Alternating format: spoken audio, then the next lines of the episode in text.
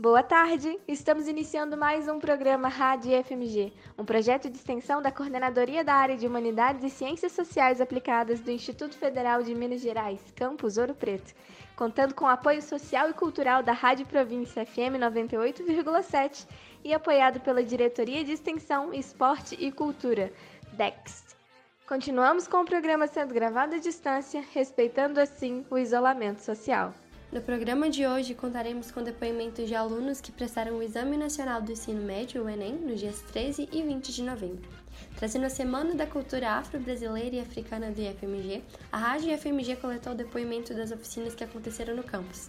Nessa reportagem teremos falas de Laura Rocha, professora do campus, que falou sobre a realização do evento e a importância de trazer temáticas como essa para o ambiente escolar. Luana Tolentino, professora e pesquisadora convidada à mesa redonda A Negação do Racismo e a Importância de uma Educação Antirracista, do evangelista que guiou a comunidade escolar em uma visita à mina do Veloso, e Itamar Bambaia, coordenador do grupo Maracatrupe, que realizou uma oficina de maracatu no IFMG Campus Ouro Preto. Teremos também a participação da professora Venúncia Coelho falando sobre sua eleição no Conselho Acadêmico do IFMG como representante docente e, por fim, contaremos com os quadros É de Casa, onde divulgamos artistas locais ou que têm alguma relação com a região dos Inconfidentes, o quadro 2 em 1 um, e o Canção Contada, em que escolhemos e analisamos uma música falando do seu contexto histórico, sua letra e o seu significado. Eu sou Ana Bárbara Martinho. Eu sou Aurora de Assis. Eu sou Bianca Kaila. E eu sou Davi Viana. Fique agora com mais um Rádio IFMG. Rádio IFMG. Boa tarde. Nos últimos dias 13 e 20 de novembro foram aplicadas em todo o Brasil as provas do Exame Nacional do Ensino Médio, o Enem.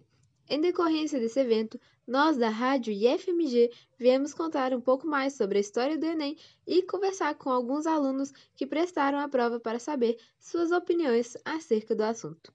A avaliação tem suas notas aceitas por todas as universidades, centros e institutos federais de educação por meio do Sistema de Seleção Unificada, o SISU o Enem ele representa hoje para muitos uma oportunidade de ingressar no ensino superior público ou privado, uma vez que o exame também é critério para participação em programas como o de financiamento estudantil, o FIES, e Universidade para Todos, o ProUni, que oferecem bolsas de estudo e financiamento com juros baixos ou sem juros em instituições privadas. A história por trás desse exame nem sempre representou a oportunidade para ingressar em instituições de ensino superior. O Exame Nacional do Ensino Médio foi criado pelo Ministério da Educação, o MEC, e aplicado pela primeira vez em 1998, durante o governo de Fernando Henrique Cardoso. O intuito da prova, primeiramente, era avaliar a qualidade do ensino médio das escolas públicas e particulares do país, avaliando assim em quais estados os alunos estavam mais defasados e em quais áreas disciplinares os estudantes brasileiros apresentavam mais dificuldades. Dessa forma, o Estado poderia aprimorar as políticas educacionais, principalmente em escolas públicas, e assim melhorar a educação do país. Sua primeira edição foi aplicada em um único dia com a duração de quatro horas. Ela contava com 63 questões objetivas mais uma proposta de redação dissertativa, sendo um modelo muito mais fácil do que o que temos hoje, contando com conteúdos mais básicos. Em 2009, o MEC reconheceu que o Enem representava grande potencial para substituir os vestibulares tradicionais aplicados em universidades públicas na época. Por isso, o exame elevou seu nível de cobrança e ganhou mais importância conforme as universidades o adotaram como processo seletivo. E foi entre os anos de 2009 e 2016 que a prova passou por mudanças significativas tanto em sua proposta quanto na elaboração das questões. O Exame Nacional do Ensino Médio teve sua estrutura alterada algumas vezes. Até então, o Enem contava com 180 questões objetivas distribuídas igualmente em quatro grandes áreas. São elas Ciências Humanas e suas tecnologias, Ciências da Natureza e suas tecnologias, Linguagens, Códigos e suas tecnologias e Matemática e suas tecnologias. Além, é claro, de uma proposta de redação. Os candidatos tinham dois dias consecutivos de exame, sendo eles sábado e domingo, com um tempo máximo de 4 horas e 30 minutos no primeiro dia e 5 horas e 30 minutos no segundo. A partir de 2017, as provas passaram a ser aplicadas em dois domingos consecutivos, após muitas queixas de cansaço acumulado. A ordem das provas também foi alterada, uma vez que o primeiro dia era dedicado a 45 questões de linguagens, códigos e suas tecnologias, 45 questões de ciências humanas e suas tecnologias e a redação, e o segundo domingo dedicado a 45 questões de ciências da natureza e suas tecnologias e 45 questões de matemática e suas tecnologias. De 2018 até os dias de hoje, o modelo é o mesmo. A diferença é que foi feito um acréscimo de 30 minutos no tempo máximo da prova no segundo domingo, que era de 4 horas e meia e hoje é 5 horas. No entanto, em 2023, o Enem mudará novamente para se adaptar ao então novo ensino médio. É interessante reiterar que, em razão da pandemia, todos precisaram se reinventar e, com o exame, não foi diferente, pois a primeira edição do modelo digital do exame ocorreu em 2020, o exame piloto teve 96 mil candidatos inscritos, mas a abstenção chegou a 68%. Dessa forma, visando que o Enem já passou por diversas alterações e ainda é a principal forma de entrar em uma faculdade atualmente, convidamos dois alunos que prestaram vestibular para nos contar mais sobre suas visões acerca da prova. A primeira é a Lívia Leal, estudante do terceiro ano de administração. Por ser seu segundo Enem, creio que tenho diversas impressões que pode usar de parâmetro para falar sobre esse exame. Conte-nos como foi. Então, esse é o meu segundo Enem, mas o primeiro que eu faço sem ser como trainee. É, ainda assim, mesmo tentando fazer a prova de forma mais séria esse ano, eu não esperava passar na faculdade que eu quero, porque eu quero fazer medicina e, como é um curso muito concorrido, raramente se entra na primeira tentativa do Enem. Além disso, eu não me sentia nem um pouco preparada para fazer a prova, principalmente a parte de ciências da natureza e humanas. E obviamente isso tinha sim relação com a minha própria negligência de estudar mais para Enem, mas também estava relacionada à insegurança que eu e imagino que muitos outros estudantes sentia diante das poucas aulas que a gente teve de história e filosofia no decorrer do ano letivo. Então, somente nos últimos meses que a gente começou a ter aulas recorrentes dessa matéria. A gente passou muito tempo com dispensa, o que fez com que a gente não tivesse muito contato com esses conteúdos. E não só isso, o período prolongado de EAD e a pandemia durante o nosso ensino médio com certeza influenciaram na nossa tranquilidade para a prova e no nosso déficit de conhecimento acumulado nesses anos. É, quando fui fazer o Enem, eu admito que eu achei a prova de Ciências da Natureza bem mais difícil do que a do ano passado. A de Ciências Humanas, embora eu não pensasse que estava tão complicada, parecia uma continuação da prova de linguagens e, honestamente, era difícil reconhecer quais questões eram de geografia, história, filosofia e sociologia. O primeiro dia de prova foi bem cansativo, por conta da enorme quantidade de textos grandes e poucas imagens. E a redação também, eu achei o tema bem melhor do que o do ano passado, mais atual, mas enquanto eu escrevia, eu notei o quanto que ele era amplo. Para se ter uma noção, os textos motivadores citam a existência de 26 povos tradicionais, mas só falam o nome de 10 deles. Então, como que os alunos vão saber quais são esses 16 que estão faltando? e como que vou escrever uma proposta de intervenção que englobe os problemas de todos eles. É bem complicado. E aí no segundo dia a parte de matemática eu também achei que foi bem densa, com muitos textos grandes e dados e poucos gráficos. E além de todos esses contratempos que eu citei de diferenças entre a prova do ano passado e desse ano, que eu notei, é, teve também a questão do cansaço físico, mental e emocional que a maioria dos estudantes sente durante o Enem e que, querendo ou não, é, afeta bastante o nosso desempenho. Realmente, Lívia, nós entendemos completamente seus pontos. O ensino remoto, junto à defasagem nos conteúdos que não tinham professores, realmente deixou diversos alunos inseguros para realizar a prova. E além disso, o Enem deixou de medir o nível do conhecimento médio somente e passou agora a se espelhar em uma prova de resistência. Muito obrigada por nos falar mais sobre a sua experiência com a prova. Fiquem agora com o Gustavo William, aluno do terceiro ano de automação, que também realizou o exame durante os dois domingos. Então, o que dizer sobre o Enem? É, essa foi a minha primeira experiência fazendo o Enem, eu nunca tinha feito antes. E para mim foi um tanto quanto novo e ao mesmo tempo que foi de alguma forma bom, foi um pouco assustador. É, na verdade, o Enem, ele para mim foi uma coisa que eu esperava e ao mesmo tempo não esperava.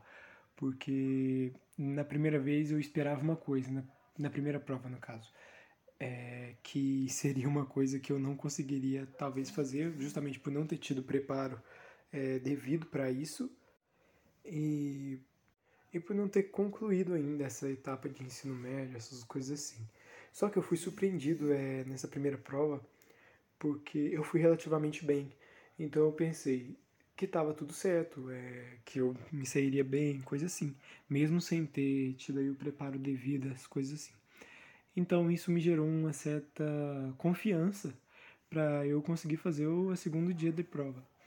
É, só que no segundo dia de prova eu fui surpreendido com é, as matérias de natureza, coisas assim muito direcionadas a um determinado assunto. Foi uma coisa muito específica e não é uma coisa que daria para deduzir assim sem um preparo prévio e sem justamente ter estudado, ter tido todo aquele momento de preparo para fazer essa prova e coisa assim. Isso na verdade gerou uma certa angústia, é, justamente por nunca ter tido um contato assim direto com essas matérias assim mais específicas.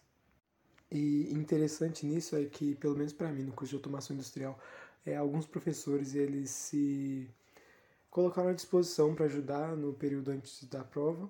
Inclusive, por exemplo, a professora de química, ela deu um aulão né, preparatório para o Enem, é, antes da prova de natureza.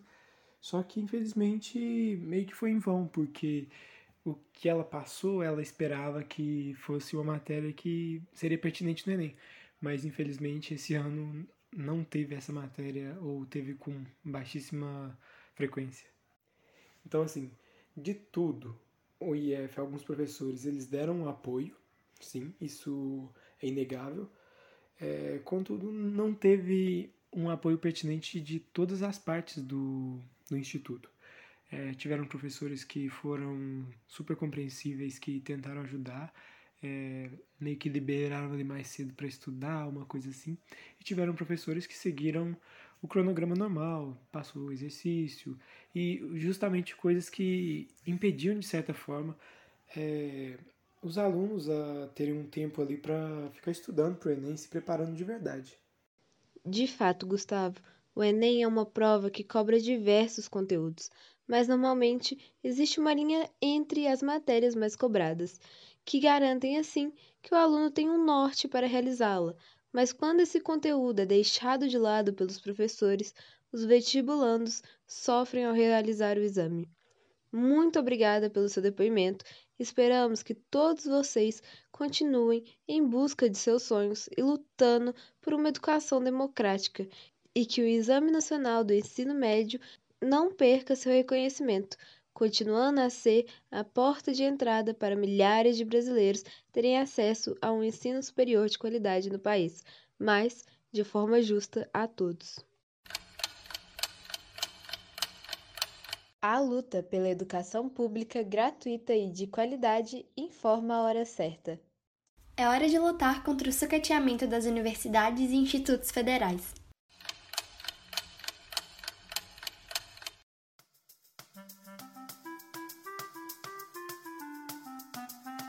É de casa. No É de Casa de hoje apresentamos a cantora, compositora e atriz Dili. Dili é da cidade de Itabirito e nesse mês, novembro de 2022, lançou o seu primeiro EP intitulado Novo Mundo. Você pode ouvir esse EP da Dili no YouTube. É só procurar lá por Dili, D-I-L-L-Y, EP, E-P, Novo Mundo que você vai encontrar e pode curtir esse trabalho dela que está muito bacana, gostoso demais de ouvir. É um pop da melhor qualidade. Ouviremos então dela, Dilly, a canção de sua autoria, Brisa.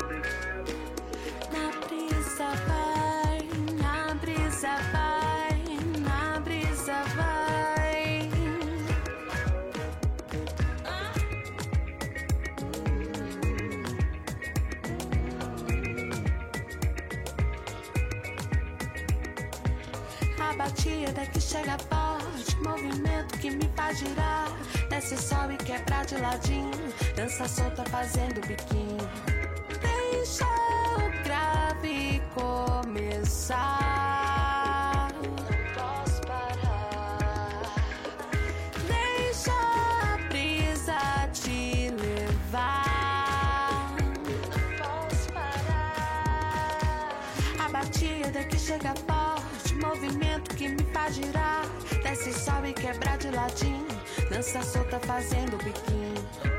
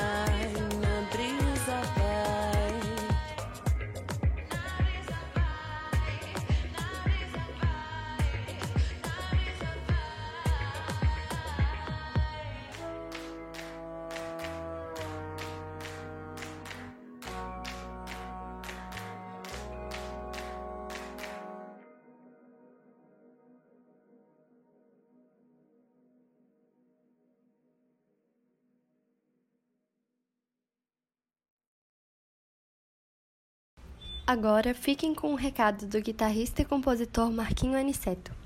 Olá, amigos e ouvintes da rádio IFMG Campus Ouro Preto. Aqui é o Marquinho Aniceto, músico, compositor, guitarrista. Quero convidá-los para o meu show Bons Ventos, meu segundo trabalho autoral instrumental de guitarra, que será realizado no próximo domingo às 19 horas no Cine Teatro Municipal de Mariana, lá na cidade de Mariana. O ingresso está a 20 reais pela plataforma Simpla e a partir das 10 da manhã lá no dia do show, lá no Cine Teatro. E na compra de um ingresso você adquire um CD Bons Ventos. Forte abraço, a gente se encontra lá e bons ventos.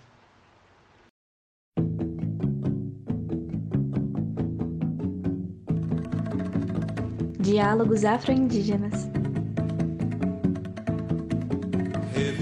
Olá, eu sou a professora Natiele e junto com as professoras Laura Rocha e Isabela Sales e os estudantes Jean de Mello, Lívia Gonzaga e Larissa Gonçalves, coordeno o projeto de extensão Diálogos Afro-Indígenas.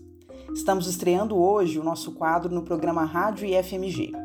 A ideia do quadro é trazer discussões sobre questões étnico-raciais, tanto por meio de entrevistas e conteúdos educativos, quanto por meio da música, da literatura, das artes em geral, sempre buscando promover e valorizar os saberes e heranças culturais afro-brasileiras e indígenas e também discutir temas importantes relacionados à presença das populações negras e indígenas em nossa sociedade.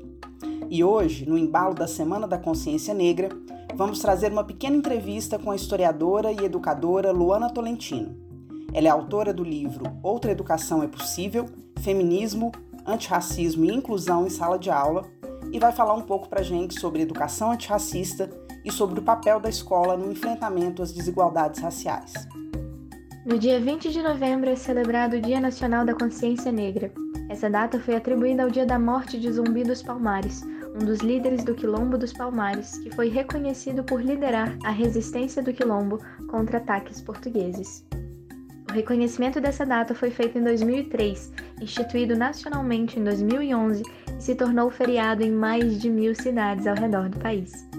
Com o intuito de promover uma reflexão sobre questões raciais, discriminação, igualdade social, questões culturais, sobre luta, história, inserção dos negros na sociedade, entre outros tópicos relacionados aos povos afrodescendentes que permanecem lutando por reconhecimento e igualdade em nossa sociedade, o IFMG Campus Ouro Preto realiza a Semana da Cultura Afro-Brasileira e Africana.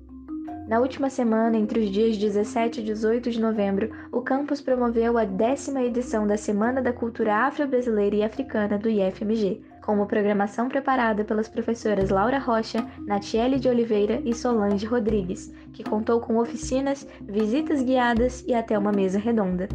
Hoje, trazemos convidados especiais para nos falar de pertinho como foi a décima Semana da Cultura Afro-Brasileira e Africana do IFMG. Começamos com uma fala da professora Laura Rocha, que ajudou na idealização e realização do evento. Boa tarde, pessoal da Rádio IFMG. Vou contar um pouquinho para vocês da elaboração da 16ª Semana de Cultura Afro-Brasileira e Africana. É muito importante lembrar que isso é uma construção de anos, né? O nosso campus tem uma tradição de elaborar esses eventos de comemoração ao Dia da Consciência Negra no dia 20 de novembro.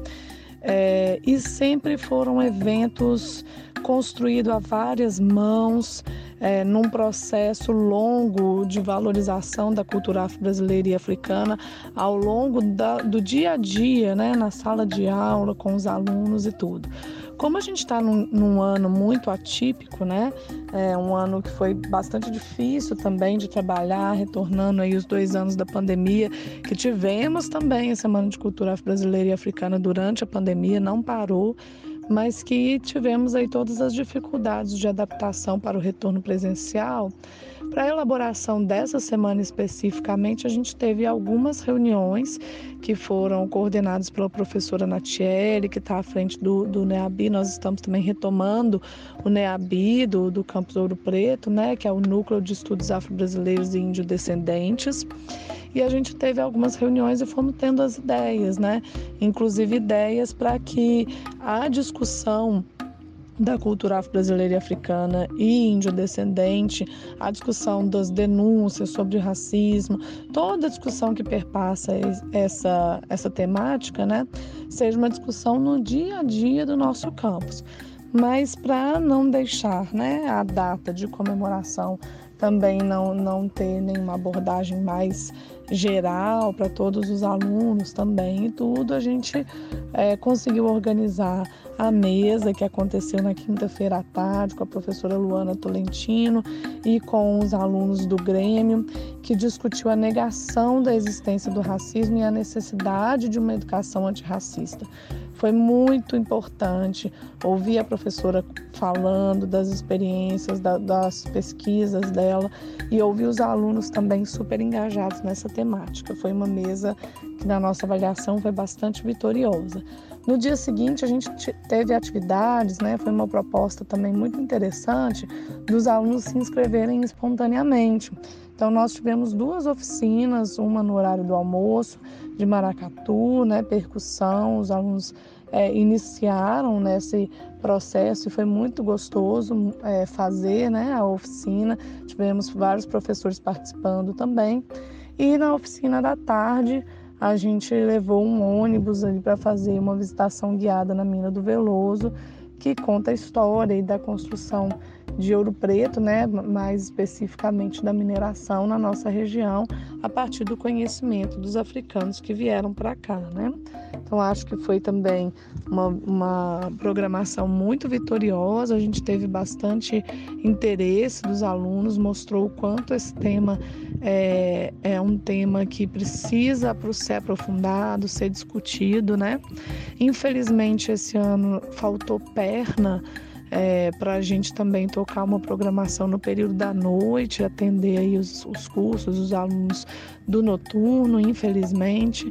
Mas, né, como eu disse também ao longo do áudio, a, a proposta também do Núcleo de Estudos Afro-Brasileiros e Índio-Descendentes é que a gente faça é, parte do nosso dia a dia, seja nas programações paralelas, seja em sala de aula, seja em outros eventos, né? É, atividades como essas que aconteceram aí nos dias 17 e 18. Então, aproveitar também a oportunidade para agradecer a participação de todos e todas, agradecer os professores, os servidores que tiveram envolvidos aí na programação e que contribuíram aí direto ou indiretamente também na realização da nossa décima semana de cultura afro-brasileira e africana.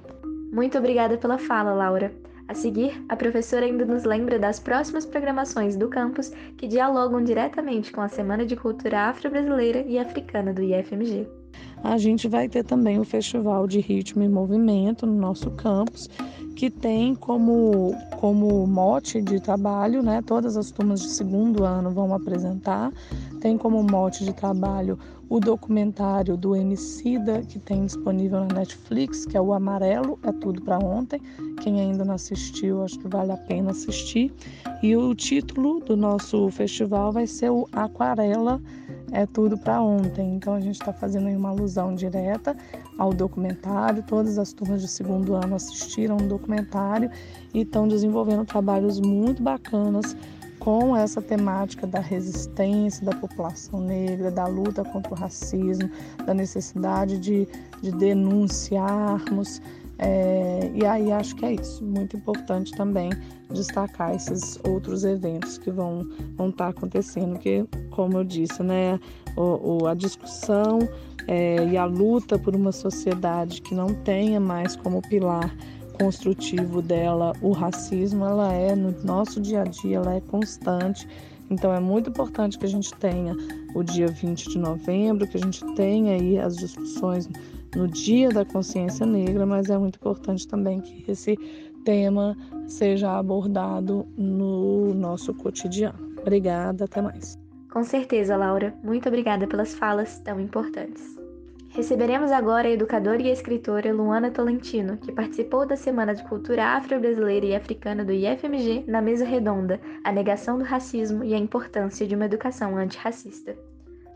Olá, eu sou Luana Tolentino e estou muito feliz, muito honrada em poder participar, conversar com os ouvintes da rádio IFMG e falar sobre um tema que é tão caro, que é a educação antirracista né, que é um tema que eu tenho estudado, venho estudando há algum bom tempo, enquanto mulher negra que sou, enquanto educadora da educação básica e do ensino superior, enquanto formadora de professores, enquanto ativista é, do movimento negro, enquanto é, criança negra que fui, adolescente que fui, enfim, né, ao tratar desses temas, são muitas questões que me atravessam e que fazem com que eu dedique uma parcela da minha vida a refletir, a pensar, a propor é, alguns apontamentos a respeito dessa questão.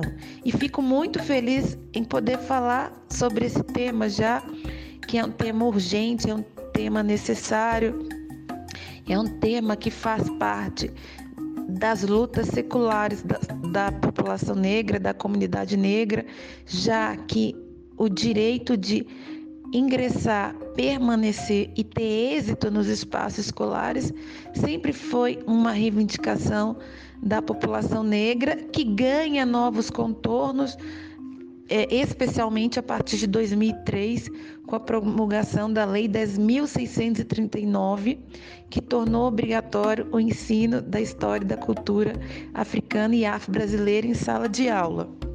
Estou né? repetindo é, essas questões, estou falando da lei, porque nas minhas andanças, nas minhas caminhadas, eu percebo que ainda há um grande número de educadores que desconhecem a nossa legislação educacional, que também é antirracista.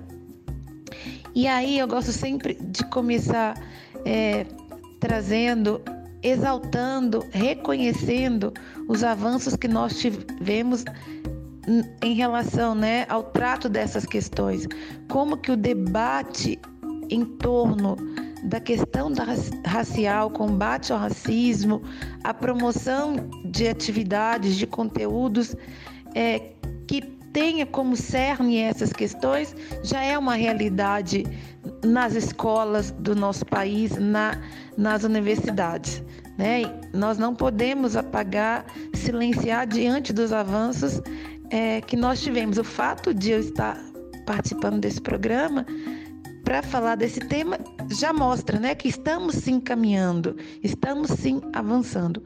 Mas, por outro lado, os indicadores é, em torno das consequências, dos impactos, dos abismos é, provocados pelo racismo na educação, eles permanecem muito vivos, muito latentes. Então, é fato que é a população negra que tem mais dificuldade de ingressar e permanecer nas instituições de ensino, é a população negra que apresenta os maiores índices de reprovação e de evasão escolar, né? Quando se olha é, para a educação básica, né? Constatou-se que durante a pandemia foi a população negra que teve mais dificuldade de acessar o ensino remoto.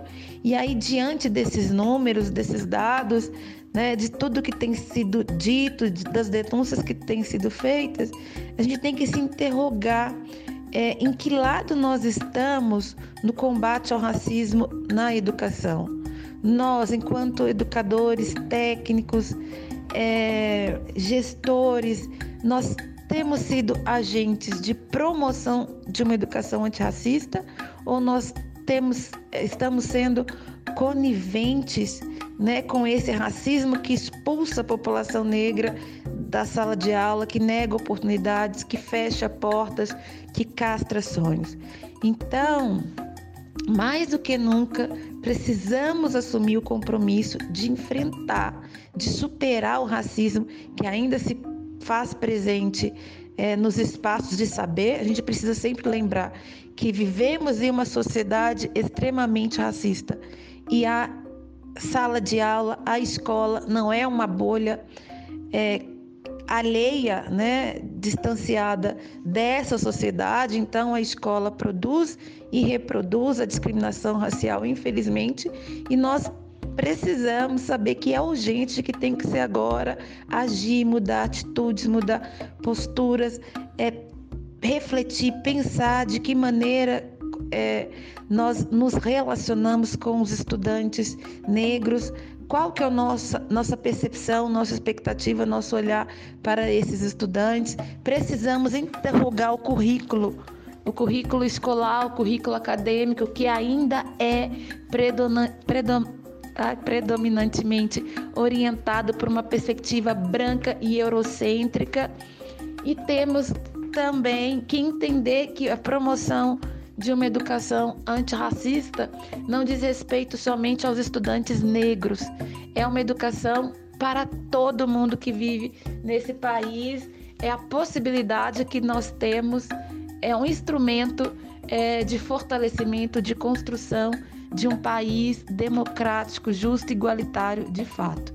Então, além de deixar o meu abraço, eu quero deixar esse convite, esse chamado para que agora e tem que ser já todos nós é, a gente que a gente possa abraçar, né? Abraçar a construção dessa educação antirracista, como determina é, a legislação educacional do nosso país e também como é, é aquilo que se espera, né? De todo educador, de todo mundo que sabe o valor, o papel social da educação no nosso país. É isso, um abraço e até mais, que a gente possa se ver mais vezes aqui. Adorei participar. Um abração. Nós que agradecemos, Luana. Falas como as suas são de extrema importância e fazem toda a diferença. Se quiser saber um pouco mais sobre educação e antirracismo, leia o livro Outra Educação é Possível, de Luana Tolentino. Essa foi a primeira parte da nossa reportagem sobre a décima semana de cultura afro-brasileira e africana do IFMG, que faz parte do mais novo quadro do programa Diálogos Afro-Indígenas.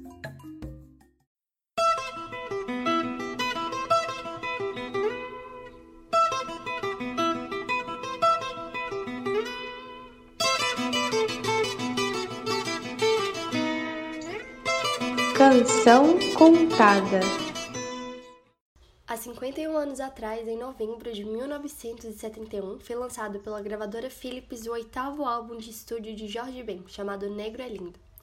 Jorge Duílio Lima Menezes, nascido no final da década de 40 no Rio de Janeiro, conhecido como Jorge Ben e Jorge Benjor, é um violonista, pandeirista, guitarrista, percussionista, cantor e compositor brasileiro. O estilo singular e característico de suas obras possui diversos elementos, como rock and roll, samba, samba rock, bossa nova, jazz, maracatu, funk e até mesmo hip hop, com letras que misturam humor e críticas sociais. Suas obras incorporam elementos novos no swing e na maneira de tocar violão, com características do rock, soul e funk norte-americanos. Além disso, ele trouxe para os seus trabalhos influências árabes e africanas, oriundas de sua mãe, nascida na Etiópia. Tamanha a importância do seu trabalho para o Brasil que, no ano de 2008, a revista Rolling Stone Brasil o nomeou como quinto maior artista da história da música brasileira. Hoje, em homenagem ao Dia da Consciência Negra, comemorado na data 20 de novembro, trouxemos sua composição Negro é Lindo, batizada com o mesmo nome do álbum. Álbum esse que é considerado fruto dos movimentos sociais que institucionalizaram o movimento Black Power nos Estados Unidos ao longo dos anos 60. A canção narra a exaltação da cultura negra. Ela faz parte de um compilado de obras do artista que levaram ao patamar de referência para o movimento negro no Brasil uma canção que também se faz luta, porque reconhece um poder já existente e que se torna aparente quando entramos em contato com nossas próprias raízes. A canção é um grito pela reafirmação da importância de vidas negras, que ecoam forte no mundo. Em seus versos, Jorge diz, aspas, Eu só quero que Deus me ajude a ver meu filho nascer e crescer e ser um campeão. Sem prejudicar ninguém, porque negro é lindo, negro é amor, negro é amigo, negro também é filho de Deus. Fecha aspas. Fique agora com a canção Negro é Lindo, interpretada pelo compositor e cantor Jorge Ben.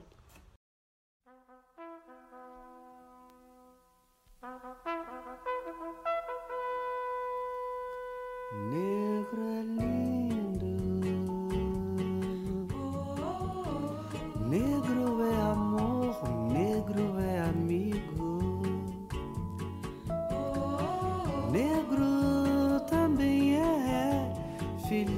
Deus. Negro também é filho de Deus. Eu só quero que Deus me ajude a ver meu filho nascer e crescer e ser um campeão.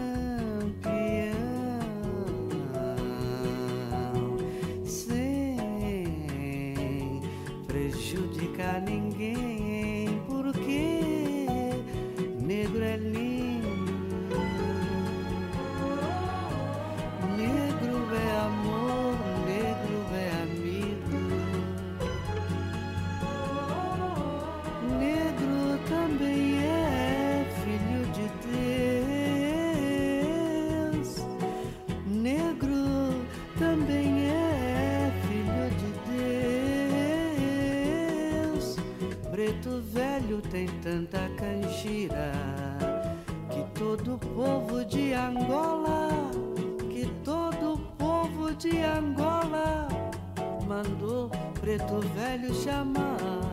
Eu quero ver preto velho descer. Quero ver preto velho cantar e dizer: Negro é lindo,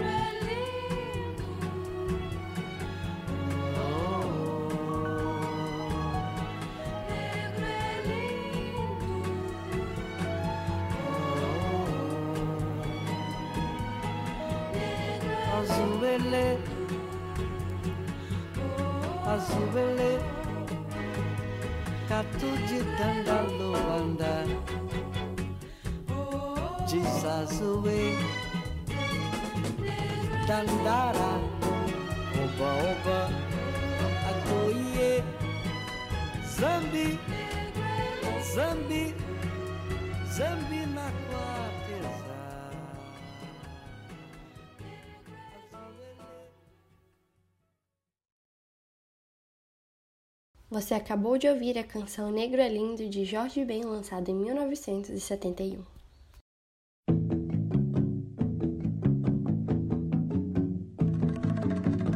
Diálogos Afro-Indígenas. Boa tarde! Essa é a segunda parte da reportagem sobre a décima Semana de Cultura Afro-Brasileira e Africana do IFMG, que faz parte do mais novo quadro do programa Diálogos Afro-Indígenas. Caso você não tenha conseguido ouvir a primeira parte, fique tranquilo. Todos os programas estão disponibilizados no Spotify. É só acessar o podcast, programa Rádio IFMG, e você consegue nos achar lá. Na última semana, entre os dias 17 e 18 de novembro, o campus promoveu a décima edição da Semana de Cultura Afro-Brasileira e Africana do IFMG, com uma programação que contou com oficinas, visitas guiadas e até uma mesa redonda. No programa de hoje, receberemos Du Evangelista, idealista da mina do Veloso, para nos falar um pouquinho sobre a história da mina e a história de Ouro Preto. Olá, eu sou o Du Evangelista, idealizador da Mina do Veloso, e na última sexta-feira a gente fez uma atividade dentro das comemorações da semana do 20 de novembro, do mês da consciência negra, levando os alunos do IFMG até a Mina do Veloso, no bairro São Cristóvão. Essa ação foi planejada com, com o objetivo de mostrar um, um, outro lado da cidade de Ouro Preto que é muito pouco conhecido pelas pessoas, que é o lado da mineração e, e, da metalurgia que foi desenvolvida aqui em Ouro Preto para as atividades de extração do ouro na Serra de Ouro Preto. Nessa visita, a gente tem a oportunidade de mostrar para, para os, os estudantes toda a grande, o grande legado que os povos negros deixou aqui em Ouro Preto nas áreas da engenharia. E sendo o IFMG um centro de formação, um local de, onde a nossa, a nossa juventude vai adquirir conhecimentos para a vida adulta, é importantíssimo esse tipo de trabalho, mostrando esse outro lado da cidade de Ouro Preto. A visita foi realizada é, com uma parada no Mirante, de onde a gente consegue ter uma ideia geral da Serra de Ouro Preto, mostrando todas as áreas de lavra de ouro que aconteceu aqui no, no século XVIII. E depois nos deslocamos até a Mina do Veloso, onde a gente faz um trabalho já desde 2014, mostrando todo o legado dos povos negros nas engenharias. A mina do Veloso, desde a sua abertura em 2014, vem trazendo uma contribuição muito grande para a história que é contada aqui em Ouro Preto, tanto no trade turístico como também na educação patrimonial, mostrando que existem outros patrimônios para além das, dos museus e das igrejas que já são tão conhecidas aí mundialmente. Então a Mina do Veloso vem trazendo essa contribuição e atualmente temos tido conversas com outros museus da cidade, como o Museu Casa dos Contos, como o Museu da Inconfidência, o Museu de Ciência Técnica da Escola de Minas, com o objetivo de ampliar o discurso é, apresentado nesses locais, nesses museus. No dia 29 de novembro agora, haverá um evento reunindo a Mina do Veloso, o Museu Casa dos Contos e o Museu da Inconfidência. O objetivo desse, desse encontro no dia 29 será mostrar um outro, uma outra perspectiva que possa ser aplicada nesses museus, mostrando todo é, o legado da presença negra aqui em Ouro Preto e toda a contribuição para a formação do nosso município, do nosso país. Muito obrigada, Du, e obrigada também pela divulgação desse evento tão importante para a cidade de Ouro Preto. Se quiser saber mais, acesse no Instagram, arroba Mina do Veloso. A seguir, teremos a fala de Tamar Bambaia, regente do grupo Maracatrupe, e que ministrou a oficina de maracatu do Baque Virado, que aconteceu no campus Ouro Preto do IFMG, devido à Semana de Cultura Afro-Brasileira e Africana. Olá, pessoal, eu sou Itamar Bambaia, sou regente do grupo Maracatrupe, daqui de Ouro Preto, um grupo de estudos de música africana e afro-brasileira, né? É, especialmente o maracatu de baque virado. É, a gente tem como mentor do nosso trabalho o mestre Walter Ferreira de França, que é o mestre da nação Raízes de África, né? Maracatu Nação Raízes de África, lá de Recife, Pernambuco e a gente vem desenvolvendo esse trabalho já há 10 anos aqui em Ouro Preto. Então é muito bom ter essa oportunidade que nos foi dada de, de sermos chamados para fazer uma oficina de maracatu dentro do IFMG, na programação da segunda semana integrada da consciência negra do IFMG e da 16ª semana de cultura afro-brasileira e africana do campus. Foi uma oficina muito bacana que aconteceu no dia 18 de novembro. Tivemos a participação de vários alunos, professores, né, que fizeram junto com a gente uma vivência da prática da música do maracatu de baque virado, com os instrumentos percussivos, com os cânticos e as narrativas que estão dentro da prática do maracatu. Né? Foi uma vivência curta, rápida, mas foi uma vivência muito intensa. Fiquei muito satisfeito com a atividade. Aí gostaria aqui de agradecer né, os professores que nos convidaram e os alunos e professores que participaram da nossa atividade. É muito importante, né? esse tipo de atividade é, é, é, que traz a, a, nossa cultura ancestral, que traz os saberes ancestrais para dentro dos espaços de ensino, né? E geralmente na Semana da Consciência Negra a gente tem essa oportunidade de estar tá estabelecendo esse diálogo com instituições que prevêem dentro do seu, do, do, do seu calendário né, é, é, essas atividades é, é, é, com essa temática né, da consciência negra, da discussão sobre o racismo sobre outras formas de discriminação. É muito legal também essa possibilidade de entender que essa prática deve se estender, né? não ser só na Semana da Consciência Negra, não só no mês de novembro, mas ser uma, uma, uma prática que a, a, as instituições como o IFMG possam se empoderar dessas práticas e, e, integrar isso dentro das suas grades curriculares, dentro das suas atividades, para que a gente possa trazer essa consciência negra não só no dia, na semana ou no mês, mas durante todo o ano, né, para que a gente consiga receber esses alunos da, dentro do IFMG, predominantemente pretos, oriundos da própria cidade, né, que eles possam ser acolhidos e, inclusive, com práticas culturais com as quais eles possam se identificar por serem herdeiros diretos dessa cultura tão bacana que a gente tem aí, que é a nossa cultura negra, que é tão ampla, né? Então, o maracatu, o coco, jongo e tantas outras danças. Muito obrigado a todos vocês e até uma próxima oportunidade. Um grande abraço e tchau, tchau. Muito obrigada, Itamar. Com certeza é preciso que conheçamos cada vez mais nossas origens, afinal, sem elas não estaríamos aqui. É um trabalho lindo que vocês fazem. Para saber mais sobre o grupo Maracatrupe, acesse no Instagram, maracatrupe.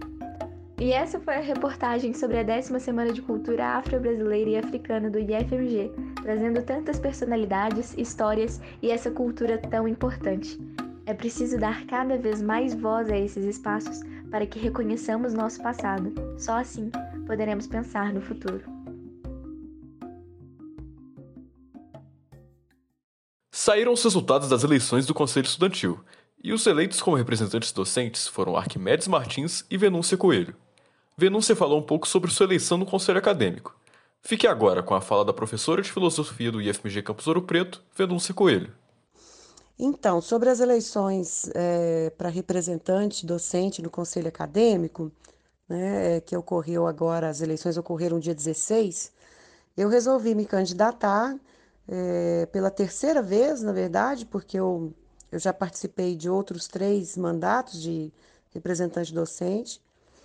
E eu resolvi me candidatar porque é uma instância do campus, né, que eu julgo ser a instância mais importante né, do ponto de vista da deliberação e da consulta à comunidade escolar. Né?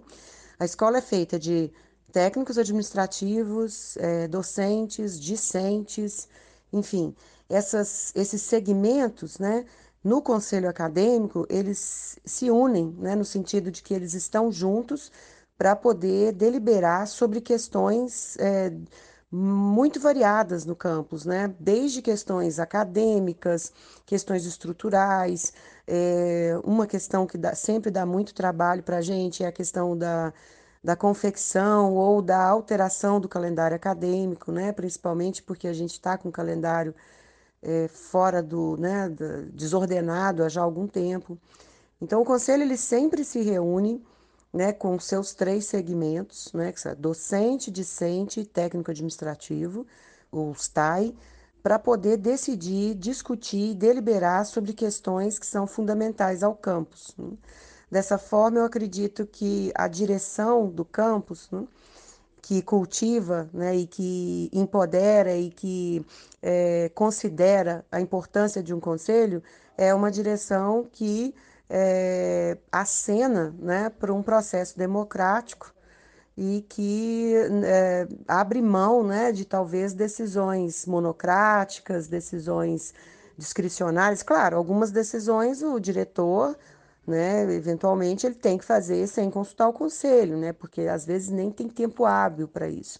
Mas na medida em que, em que exista tempo hábil, na medida que a questão seja importante para uh, um dos três segmentos, ou os três, ou dois, enfim, a questão é levada para o conselho. Uma questão também que é muito importante, eu não sei se todos os servidores e alunos sabem disso, mas é que pelo regimento do Conselho, que foi feito em 2012, eu estava presente nessa, nesse período, é, todo conselheiro pode é, pautar uma questão, né, levar uma questão. Então, o Conselho não é só para deliberar sobre questões que foram pautadas pela direção, mas é também para receber pautas que venham de um dos três segmentos. Né? Então, se os alunos têm uma questão, eh, eh, enfim, um dilema, algo que precisa ir para uma instância deliberativa é, de consulta à comunidade também, é, isso pode ser feito por um dos membros. Né? Então, é realmente um espaço de, de debate, de deliberação, é, de problematização de tudo que nos envolve. Então, é por isso que eu resolvi me candidatar né, novamente.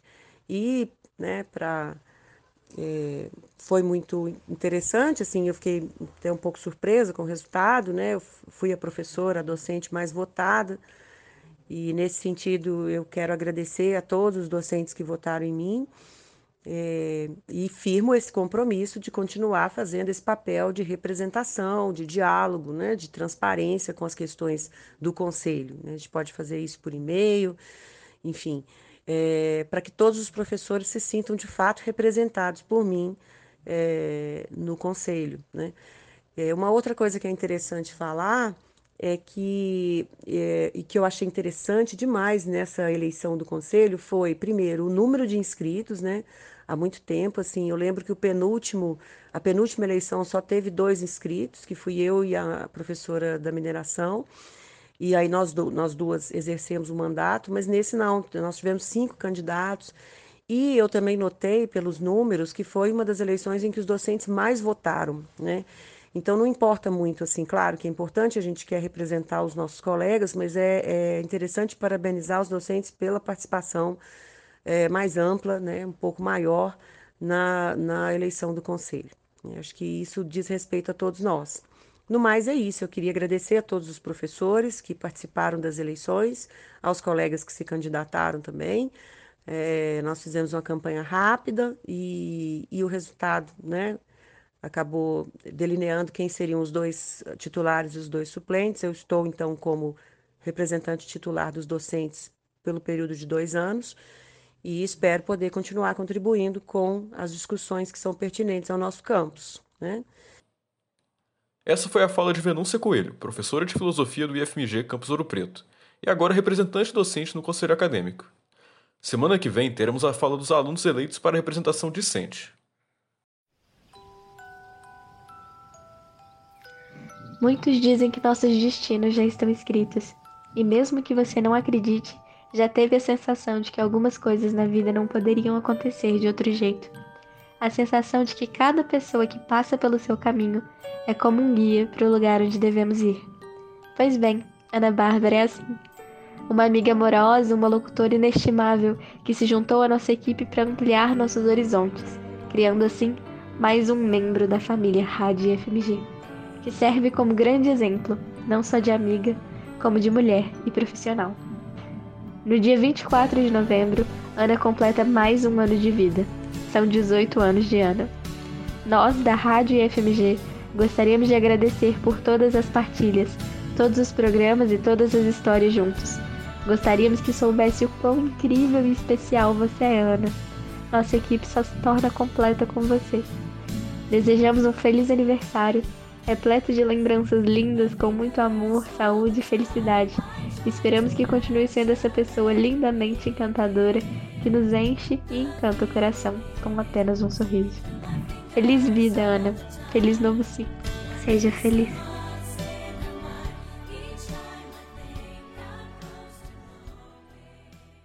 Meu mestre deu a partida, é hora, vamos embora. Pros rumos do litoral, vamos embora. Na volta eu venho ligeiro, vamos tomar teu coração, é hora. Esse foi mais um Rádio FMG, uma produção da Coordenadoria da Área de Humanidades e Ciências Sociais Aplicadas, com o apoio social e cultural da Rádio Província FM 98,7. Produção e apresentação: Ana Bárbara Martinho, Aurora de Assis, Bianca Kyla e Davi Viana, na técnica Isaías Brandino.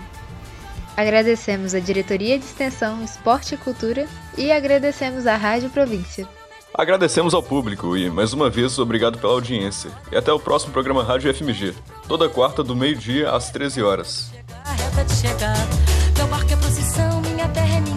é noiva é rosário no seu corpo, vou rezar. Minha noiva é meu rosário no seu corpo.